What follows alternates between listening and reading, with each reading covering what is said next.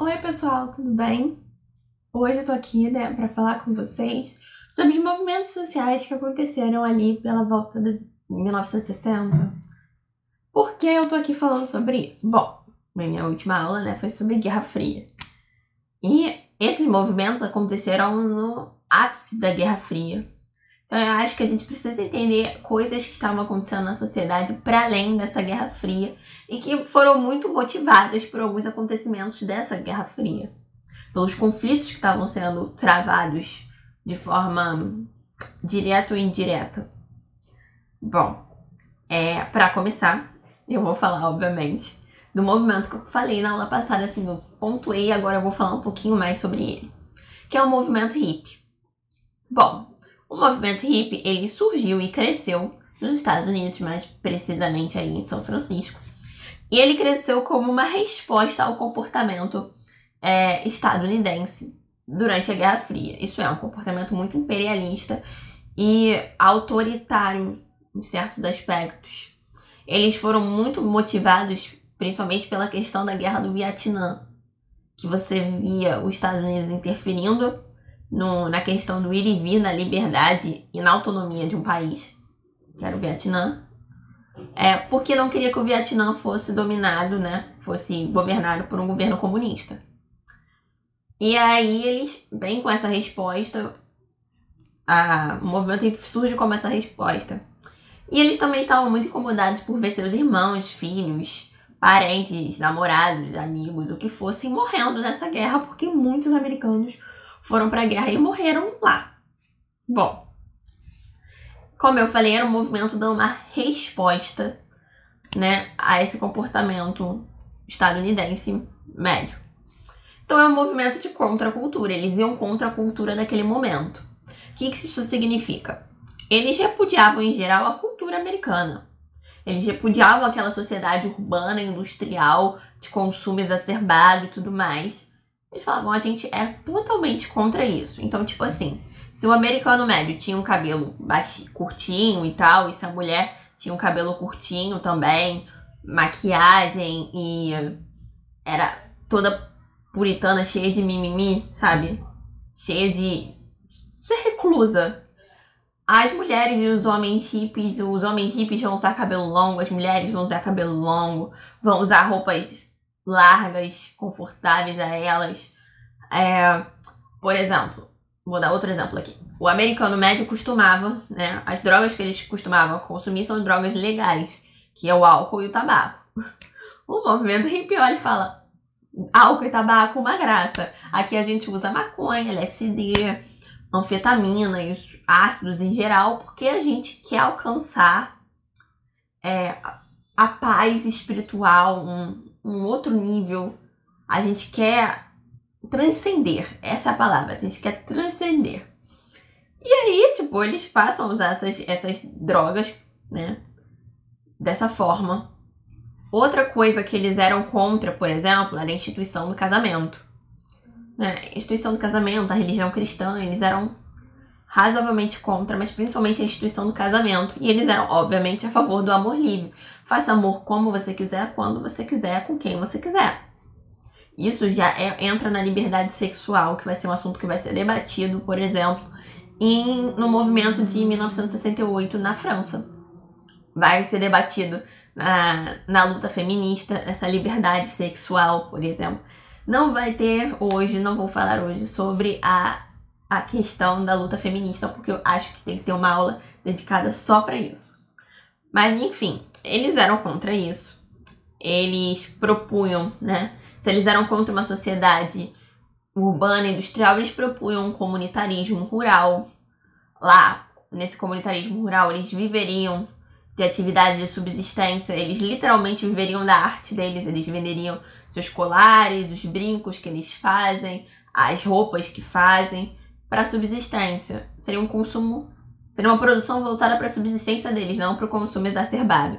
Então hoje se a gente vê aquelas camisas tie-dye e tudo mais, a galerinha amarrando coisas aqui, aquelas fantasias de carnaval, gente, tem uma história por trás disso. Era um movimento de resistência e de contracultura. Bom, eles tinham alguns lemas, que era o Paradise Now, que é paraíso agora, Como assim a igreja católica fala que a gente só vai encontrar o paraíso depois que morrer? Não. Eu quero achar o paraíso agora, vivo. Eu quero viver esse paraíso, né? E eles viviam essa política do Paradise Now, fazendo tudo aquilo que eles tinham vontade de fazer e consideravam paraíso, o uso das drogas para atingir, né? Esse paraíso. E tinha outro lema que era o Peace and Love, que é o paz e amor, que é o mais conhecido, que, que da galera fazendo assim. É, que era muito voltado para essa questão da, da guerra, das punições que havia nos Estados Unidos, havia muita repressão. É, e eles eram a favor da busca pelo prazer. Então, todos essas, essas, esses lemas, o Paradise Now, o Peace and Love, todo o movimento né, é voltado para essa contracultura e pela busca do prazer, porque o prazer naquela época também era tabu. Não, como assim prazer? Você ter prazer no seu casamento é um tabu. Entendem? Então eles vão contra é, essa cultura geral. E é muito, muito, muito interessante ver também outras, outras vertentes dessa, desse movimento hippie. Que é, obviamente, a cultura do rock, gente. A cultura do rock cresceu muito nos anos 60 porque também era um movimento de contracultura. Estava inserido nesse movimento hippie de contracultura. E tem um festival, obviamente, todo mundo já ouviu falar desse festival, que é o Woodstock, que foi um grande festival que reuniu artistas super famosos. Foi o Jimi Hendrix, que era um guitarrista super famoso. Enfim, ele é, reuniu essas pessoas que essas pessoas tinham vontade, né? Tinham o desejo de, de passar para outras pessoas esse questionamento de será que tudo isso vale a pena? Gente, desculpa, velho um bichinho. Será que tudo isso vale a pena? Será que essa guerra que a gente tá, tá travando vai levar a gente para algum lugar? Fica esse questionamento. E esse questionamento é, influenciou diretamente na formação dessa geração dos anos 60. É, e foi se irradiando para o mundo inteiro. Aqui a gente teve o movimento tropical, a gente vê a influência do movimento hippie em diversas coisas, por exemplo, é, esse questionamento né, a gente vê surgir mais pra frente nesse questionamento bandas muito famosas, como Aborto Elétrico, Legião Urbana, Paralamas, muito influenciados por esse movimento de contracultura. Aqui a gente tem o movimento Tropicália também, é, muito voltados para ser movimentos de contracultura. E essas bandeiras ideológicas deles, do amor livre, de ser contra o, casa o casamento, contra a religião interferir na, no âmbito privado da vida, é, a ideia da liberdade sexual, da busca pelo prazer, da quebra de tabus, essas todas essas bandeiras ideológicas elas vão também se manifestar em maio de 1968 na França, que é a real movimento que eu vou falar agora. Deu, porque eu acho que os dois estão super interligados. Acho que deu para entender, mas acho que vai dar para entender mais ainda depois que eu explicar. Bom, Maio de 1968. Pra ser sincera, 1968 é um ano muito marcante porque lança a Simone de Beauvoir lançou o segundo sexo, então pra mim é importante. Aí, é, bom, em 1968 a gente começa a ver, já desde março, protestos estudantis ao longo da França, mas principalmente em Paris, capital da França, né? Que foram se alastrando pelo país. Mas, gente, por que o movimento por que os estudantes estão aí fazendo movimento? Já vou explicar. Bom, a gente tinha alguns antecedentes, né? Se a galera nos Estados Unidos estava bolada com a guerra do Vietnã, obviamente os franceses também já estavam ali com a guerra do Vietnã. Vamos lembrar que o Vietnã também já foi colônia francesa. E a gente teve apoio de alguns intelectuais, entre eles Jean-Paul Sartre, que ele apoiou a independência da Argélia e, e da, das outras colônias é, francesas, que se tinha ali, inclusive, a do Vietnã mesmo. É, a gente tem, no mesmo ano, em 1968, a morte do Martin Luther King, que eu também vou falar mais pra frente. A gente tem a Primavera de Praga. São todos os movimentos que eu vou falar hoje. É, e a gente tem a luta dos países sul-americanos contra as ditaduras que estavam sendo implantadas ali. Tanto que em 1968, na aula do Raio, o Raio deve ter falado, tem a marcha dos 100 mil, é, pedindo eleições, pedindo a volta da democracia, né? E a gente também tem a luta na África e na Ásia, né, os processos de dependência e descolonização. Bom, tudo isso colocava os estudantes franceses em um grande estado de efervescência. Eles queriam, né, ajudar nesses movimentos de alguma forma e queriam mostrar a indignação deles em determinado momento. Só que, basicamente, essa efervescência toda de questionamentos e de indignação, ela acabou, tipo, tendo seu gatilho, ela, essa, essa coisa iniciou tendo seu gatilho acionado pelas reformas propostas pelo governo francês no sistema educacional é, do país. E aí, em 2 de, 2 de maio de 1968, a gente tem início dessas, dessas manifestações, desses protestos na Universidade de, Nanterre. Nanterre é uma das três unidades da Universidade de Paris. É, a Universidade de Paris ela é dividida assim, gente. Eu não sei explicar muito. Gostaria de saber, gostaria de estudar lá. Mas é isso. É uma das unidades. E aí, é, começam esses protestos. Esses protestos são contra a decisão de separarem o dormitório masculino do feminino nessa unidade, na unidade de Nanterre. Mas, gente, como assim? Eles fazem um protesto por separar. Separar dormitório? Que nada a ver, né? Não tem um porquê atrás disso, gente, que é, é o sistema educacional francês era considerado muito muito antiquado. E a galera já vinha tendo insatisfações por causa disso. Então, quando você toma uma medida em 1968, efervescências políticas acontecendo no mundo inteiro, você toma uma decisão sabe, para trás, a gente já tem aí, por exemplo, os direitos civis dos negros em 1964. A gente começa a ver as mulheres conquistando voto e tudo mais. E aí você vai lá e separa os dormitórios, como quem diz: não, não, não. Temos um avanço, mas não vai ser assim. E aí a galera coloca o pé na porta e fala: O que, que você disse? Essa é a sua reforma? Sua reforma é voltar a ser mais antiquada, não melhorar o quadro dos meus professores, não melhorar a minha educação, não ampliar alguns, algumas, algumas matérias, é, aumento de oferta de disciplinas, aumento de universidades. Você poderia fazer mil coisas assim, mas a sua grande reforma nesse momento é separar o dormitório feminino do masculino. Essa é a sua grande reforma. A gente não aceita. E aí eles fizeram esses protestos e aí foram gravemente reprimidos pela polícia. Inclusive a polícia taca fogo em carros para fazer uma péssima imagem daquele movimento, trazer uma imagem negativa desse movimento estudantil. E mesmo eles ameaçados de expulsão, eles vão lá e fazem outra manifestação no dia seguinte, no dia 3 de maio. E aí, é...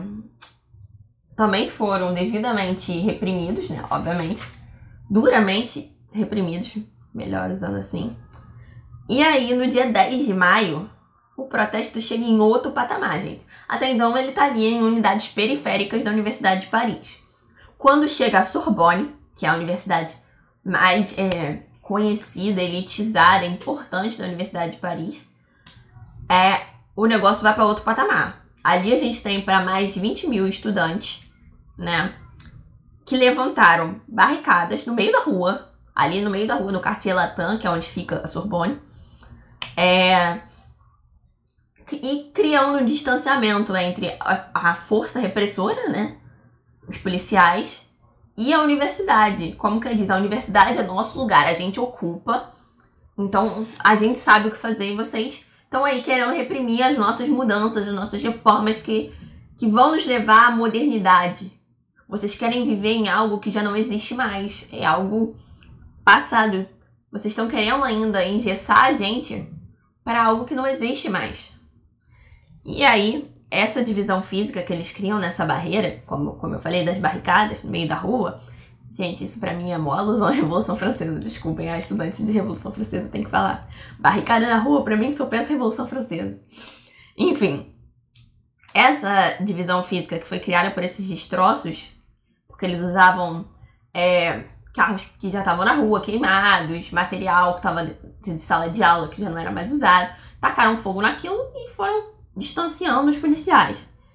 E é, isso representou, na real, a separação de gerações, das concepções de moral e dos costumes entre os conservadores e os liberais, e obviamente entre as questões ideológicas entre capitalistas e socialistas. E aí, a galera trabalhadora, que também já tinha suas insatisfações, olha para o movimento estudantil e fala: cara, eles estão lutando por melhoria na educação. Até porque essa galera aí vive já em certeza de não saber se vai ser contratado, se o currículo dele está bom o suficiente, ou se vai chegar aqui um americano, alguém com um currículo muito mais moderno, e vai tomar o trabalho deles. Fora que adianta ter trabalho se o salário é baixo? Então tem muito questionamento aí. E aí o movimento né, dos trabalhadores tem. Esse movimento estudantil, né, esses protestos, eles ganham a adesão do movimento dos trabalhadores em massa, gente. Os trabalhadores, eles aderem isso, também buscando aí suas melhores condições de vida condições de vida no sentido de condições de trabalho. Querem aumento do salário mínimo, querem diminuição de algumas horas de trabalho, é, mais direitos do trabalhador. Entra muito nesse aspecto. Bom, os trabalhadores que são convocados pelos sindicatos, eles simplesmente invadem os seus locais de trabalho e iniciam uma greve. Gente, essa greve foi tão bizarramente grande que a gente tem para mais de 10 milhões de trabalhadores que aderiram a essa greve. 10 milhões de trabalhadores na França é muito, gente. Muita gente largou e virou. Vocês que lutem. A gente cansou. A gente quer melhores condições de trabalho. A gente quer isso. E aí, o que, que acontece? O, esse movimento todo, né, esses protestos todos, também pediam a saída do Charles de Gaulle, porque o cara já estava fazendo quase 10 anos lá na, na presidência. E pro, pro movimento estudantil, eles raciocinavam que Estamos tendo ditadura no sul, na, na América do Sul. Os caras que estão perdendo colônia na, na África e na Ásia. Não tivemos eleições direito ainda. Tá com cheirinho de ditadura. Tá sentindo cheirinho? Cheirinho de ditadura. Não queremos ditadura. Então, sai aí, irmão. Vai tranquilo e sai aí. E aí os resultados, né, desses protestos. Para começar, os trabalhadores conseguiram sim melhores condições de trabalho, teve 35% do aumento do salário mínimo, e isso acabou é, ajudando a desmontar as greves, então você acaba perdendo força nesses protestos. Quando os trabalhadores saem, eles acabam perdendo força. Outra coisa que, né, é, tivemos como resultado. Infelizmente, Charles de Gaulle não saiu naquele ano, ele foi eleito, eleito, né? Mas ele renunciou no ano seguinte, então efeitos tivemos. É, mas eu acho que o mais importante do movimento de 1968 é que ele abre espaço para defender algumas liberdades civis democráticas. E entre elas, por exemplo, a liberdade sexual, como eu falei, bandeiras do movimento hippie. Liberdade sexual, questionamento da autonomia do governo e tudo mais, da autonomia do outro também, que a autonomia do outro começa onde termina a sua. E abriu, obviamente, muito espaço para o debate, né, da luta feminista, da questão das mulheres. Então, assim, é nessa efervescência política aí, nesses movimentos que a Simone de Beauvoir lança o segundo sexo. Ele fica muito famoso. É, ele vira uma bíblia, basicamente, para o movimento feminista. Hoje, obviamente, a gente tem questionamentos sobre. questionamentos e tem gente concordando e discordando das afirmações da Simone de Beauvoir, mas foi interessantíssimo ver isso acontecer naquele momento de efervescência política. Bom, como eu citei, obviamente a gente tem um outro antecedente desse aí, desse movimento incrível, que é a Primavera de Praga. Bom, quais são os antecedentes da Primavera de Praga? O que acontece, né? Praga ficava onde era a Tchecoslováquia hoje atual é Eslováquia e República Tcheca. Mas é, fica ali onde é. Vou, vou, vou falar de Tchecos, Tchecoslováquia, gente. Não vou usar os nomes atuais, não. Vocês que lutem, vocês vão entender. Bom, vamos lembrar que a região da Tchecoslováquia, ela, durante né, a Segunda Guerra, ela foi ocupada ali pela, pelos, pelos soviéticos. E aí, né? Tivemos a, a bipolaridade, as zonas de influência, e aí a gente tem um regime socialista, né, como instalado na, na Tchecoslováquia. Não por, impo... por incrivelmente, não por imposição. Isso é incrível, não foi por imposição do governo soviético. Foi tipo, a população olhou. Isso parece ser bom. Parece gerar bons frutos. Vamos nele então. Vamos colocar aqui, aqui na Tchecoslováquia, vamos, vamos assumir aí o regime comunista, beleza? A população quis, porque esperava ver bons frutos para isso no futuro, esperava uma sociedade melhor e tudo mais. Captaram isso? Seguraram isso? Guarda essa de que a sociedade queria, acreditava que poderia colher bons frutos. Bom, o sistema político do país era exatamente igual, igual ao sistema político soviético, né? A gente tinha o Partido Único, a gente tinha a censura estabelecida e a gente tinha a economia planificada. Bom, é... durante muito tempo a gente teve um autoritarismo, principalmente vindo, né, de Moscou, porque vamos lembrar que todos os partidos comunistas do mundo inteiro respondiam ao Partido Comunista de Moscou, respondiam a Moscou. E se Moscou estava no momento autoritário, todos os partidos que tivessem, né, no, no governo ficariam autoritários também. E aí a gente tem esse autoritarismo como resultado do quê? Da política stalinista. Só que aí, lá em 1959, vai fumaça, o Stalin morreu. Stalin morreu. A galera do bloco comunista falou: Ok, ele morreu. Estamos vendo uma desestalinização ali na União Soviética. Momento da gente questionar algumas coisas aqui, criar uns debatezinhos para ver o que, que a gente pode melhorar, fazer umas reformas para seguir aí o regime, o modelo e tal. É, para até também ter novas diretrizes pro, pros regimes. E aí, né, segurou isso aí. E aí, em 5 de janeiro de 1968, olha, presta atenção no ano, 1968, a gente tem o Alexander Dubek, Dubek, Dubek é, chegando ao cargo de primeiro secretário do Partido Comunista e, obviamente, assumindo o comando da Tchecoslováquia. Ele possuía uma excelente ligação com a galera de Moscou. Ele, tipo, tinha os contatos dele, gente, vivendo de contatos, é isso. Mas também ele tinha é, uma forte ligação com os intelectuais ali da Tchecoslováquia. E ele defendia o quê?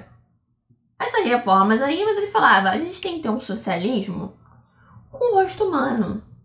Tem que ter mais humanidade nesse socialismo, porque ele tá muito bruto, ele tá muito grosseiro, tá muito autoritário. E se a gente for um pouquinho mais democrático? Hein? E aí, a gente olha alguém que tá no poder falando isso e é do Partido Comunista. Mas como assim, gente? Um homem falando de reforma.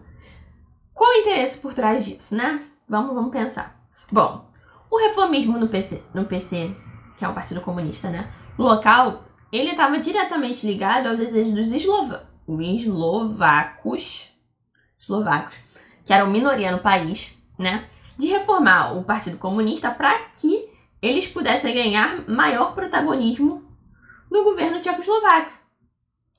Então, olha, olha o interesse.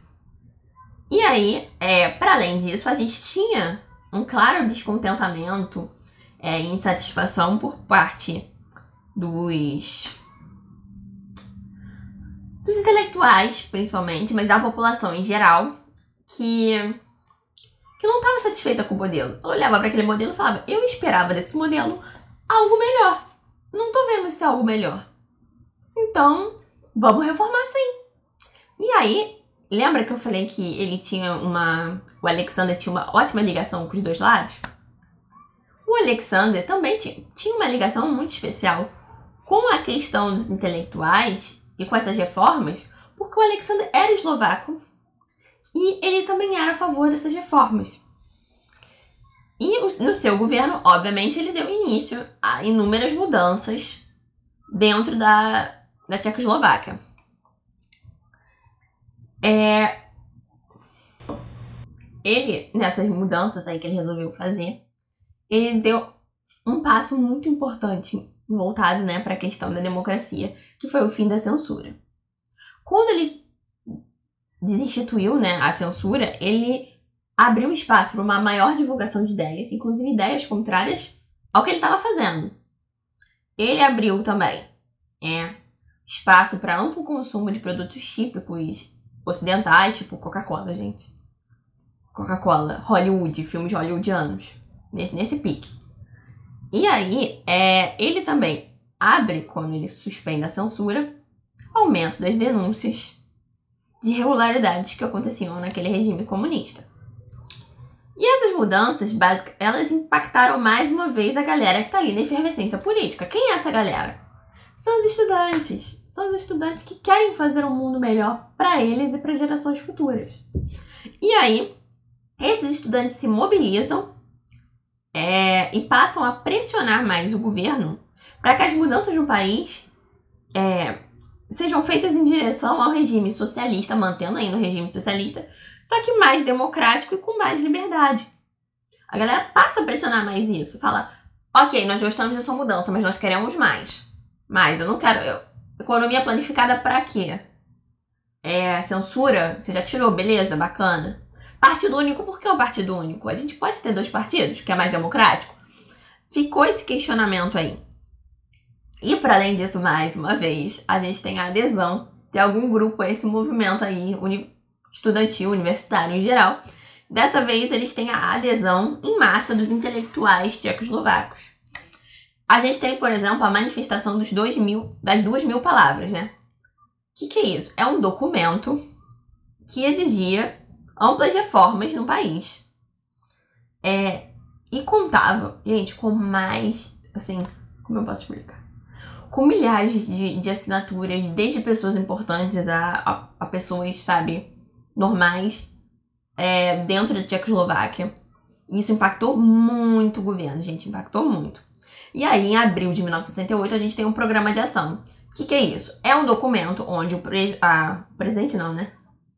Presidente lá, de lá, o Alexander Dubek, ele vai virar e falar: olha aqui, vocês queriam propostas de reforma? Então eu tô botando num documento aqui, num programa de ação, quais são as minhas reformas, o que, que eu quero fazer a respeito disso. Eu quero sim criar um regime socialista com ampla democracia. Então nós todos estamos de acordo nisso. E aí essas reformas elas foram apoiadas por países como a Iugoslávia, a Romênia, a Hungria. Porém, contudo, entretanto, obviamente a gente tem Moscou, né, a União Soviética em si, muito bolada, gente. Muito bolada. Eles olharam pra aquilo e falaram: Isso é uma afronta, isso é uma piada pra você. Você não paga pra fazer isso comigo. Porque eles olharam para aquilo e falaram: Meu amigo, isso aí é um perigoso precedente, né? Que pode fazer a gente ter o nosso poder enfraquecido dentro aí do bloco comunista. Porque se dá certo lá, se eles conseguem implantar um regime socialista democrático lá, o nosso autoritarismo vai pro fim. Eles vão ganhar mais força e vão ser é, mais bem representados e vão, vão, vão alimentar outros países fazerem isso também. Não pode. E aí, parte do governo de Moscou olhou para essa situação falou assim: meu amor, só tem um jeito da gente resolver isso: intervenção. Sabe o que os Estados Unidos estava fazendo lá no Vietnã? A gente faz aqui também. Sem problema. Sem problema nenhum, a gente pode fazer. E a galera que era parte do governo e falava isso, obviamente, era do KGB, que era o serviço secreto. Era a galera do Comitê Central e de outras repúblicas soviéticas que tinham interesse em, impedir aquilo.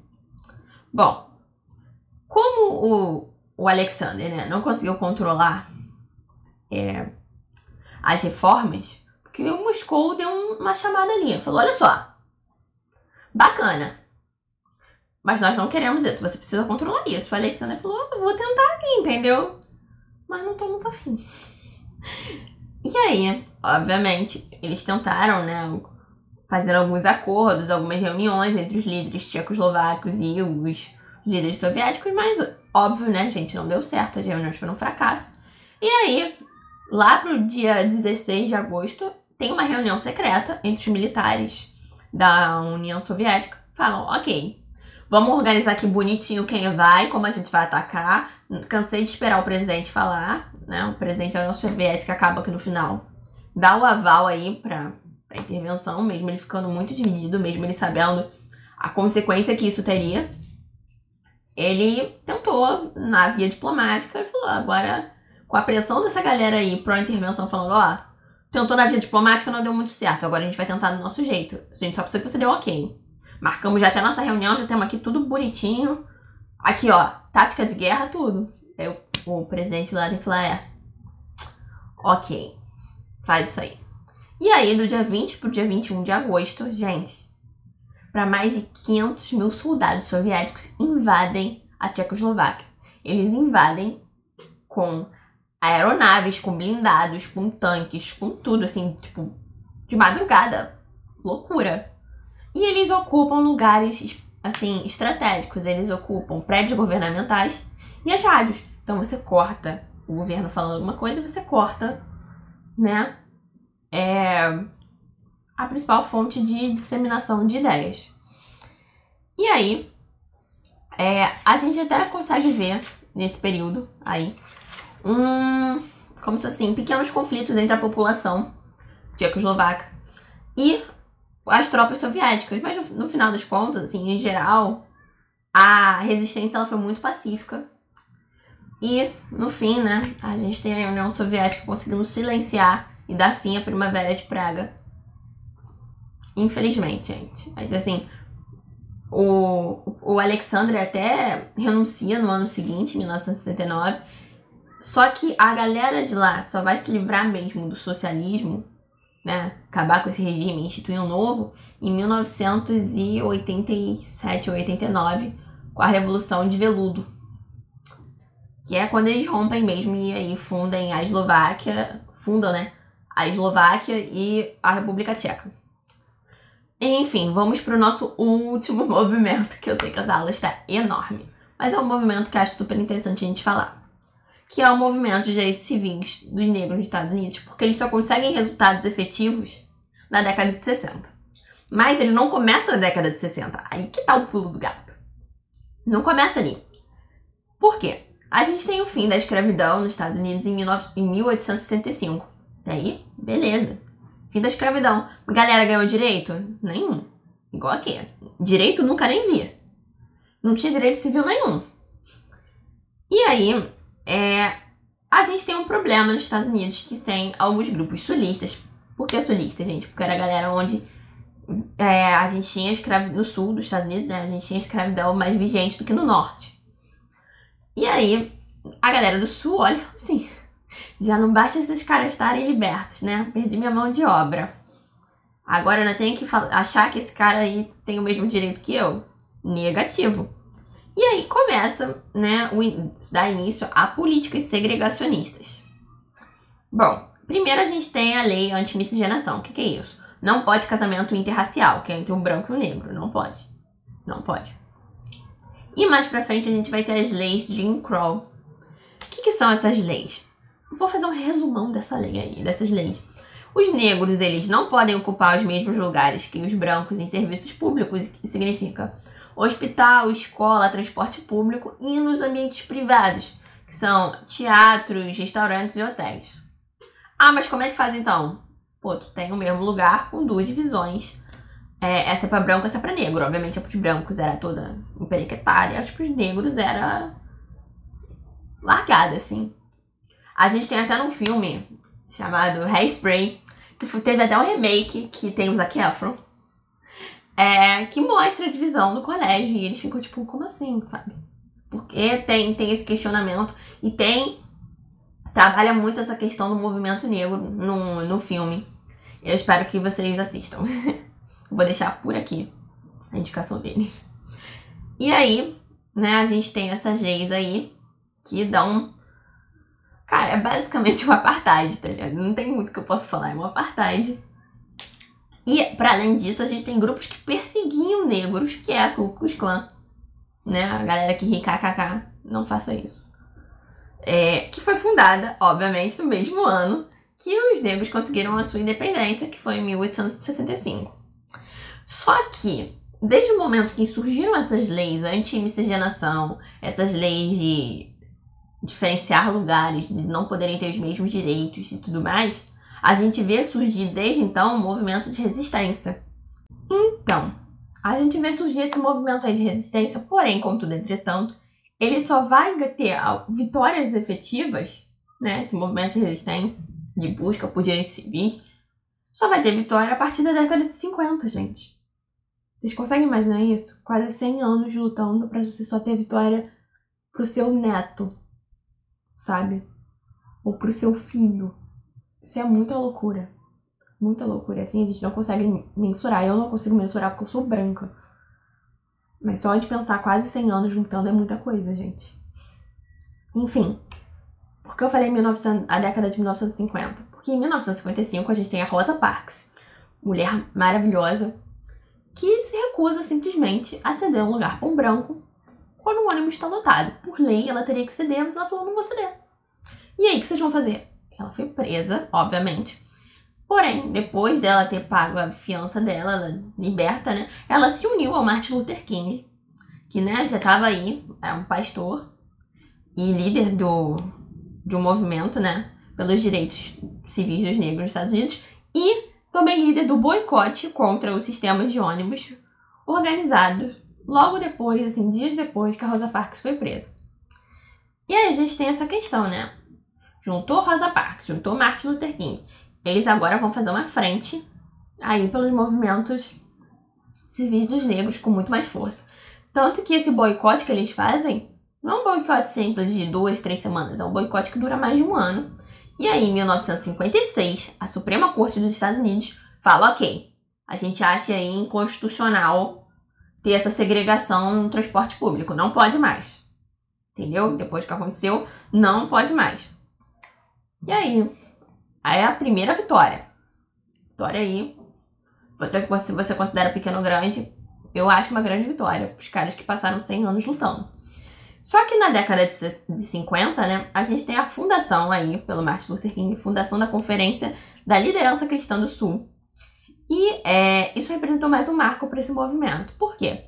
Foi nessa conferência que eles determinaram que os movimentos deles de resistência seriam de forma pacífica, a partir de passeatas, manifestações, nada usando a violência contra os brancos, até porque eles já tinham muitos negros morrendo por causa da violência branca contra eles. Ku Klux Klan, gente.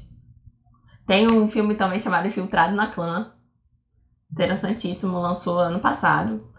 Assistam, gente, são filmes muito bons. Tem Green Book. Saíram muitos, muitos filmes trabalhando essas questões do movimento dos direitos civis dos negros. Enfim, temos aí a fundação dessa conferência pelo Martin Luther King, ele se junta a Rosa Parks. Temos aí um movimento aí consolidado e aí, em 1963, ou seja, na década de 60, a gente tem a Marcha para Washington. Essa marcha reuniu para mais de 250 mil, 250 mil pessoas que iam né, contra essas políticas de segregação é, e tudo mais. E, e foram peitar o governo, gente. Vamos lembrar que a sede do governo fica em Washington. Só que não peitar usando violência, peitar usando ali a pressão de 250 mil pessoas. Inclusive, essa cena tem no filme chamado Forrest Gump. Vocês podem assistir também. E aí, em 1964, devido a essa pressão de 250 mil pessoas marchando para Washington, falando: nós não queremos mais isso, nós queremos nossos direitos. Nos dê nossos direitos. E aí, em 1964, sai a Lei dos Direitos Civis.